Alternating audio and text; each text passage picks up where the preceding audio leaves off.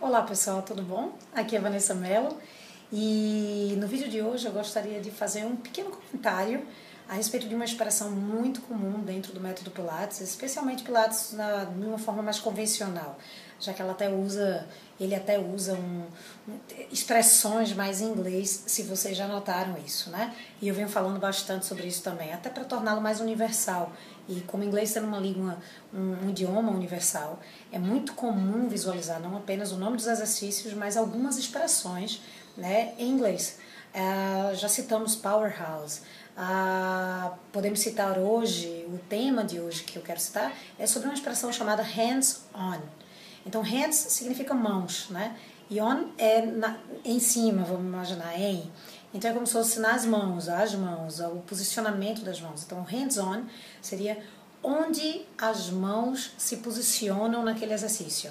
Então, é muito importante a gente saber que muitas vezes Acho que especialmente as mãos de um profissional como fisioterapeuta, que costuma praticamente substituir o exercício ativo, por exemplo, por um quase passivo, né? Um ativo assistido. Então, a, o movimento Pilates ele é, ele é para ser natural, ele é para ser ativo, né? Então, existe o comando verbal para que ele torne o movimento mais eficiente. Então, o comando verbal ele também precisa ser bastante eficiente e o hands-on é o complemento.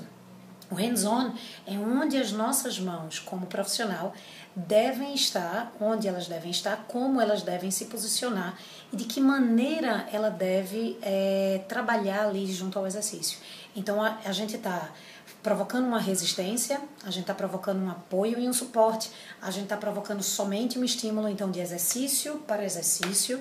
Ah, existe a importância do hands-on é muito importante é perceber e quando você vive isso em você como, como, como aluno, como praticante, com um bom profissional, promovendo um bom hands-on em você, você vai perceber a diferença do que você deve fazer com o teu aluno também, né? Com o seu aluno também. Por quê?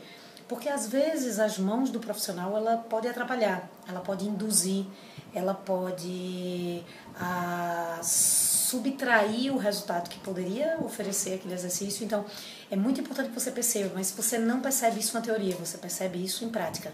Você percebe também não somente visualizando o hands-on de um outro profissional num praticante do método, você percebe em você. Por isso, o tamanho da importância quando a gente fala que um bom profissional de Pilates, ele deve ser praticante do método, né? Por isso que a gente faz um trabalho tão importante de prática com instrutores de Pilates.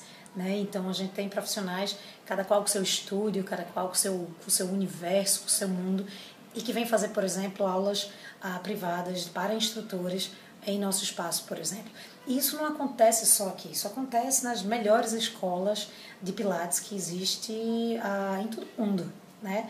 Então, bons profissionais procuram bons profissionais para que cuidem do corpo dele não somente, mas que para que façam com que ele se torne um melhor professor, um melhor profissional e que ele desenvolva ainda um melhor hands-on do que ele já possa ter, tá bom? Então, que fica essa dica. Acho que isso faz toda uma diferença, acho não, isso faz e promove toda uma diferença na vida do nosso aluno, né? E quando um aluno ele vê resultado, ele não somente ah, adere mais ao nosso trabalho, aos nossos serviços qualquer tipo de serviço praticamente, se ele vê resultado, ele, ele, ele sabe que o investimento que ele está fazendo está tendo um retorno, né?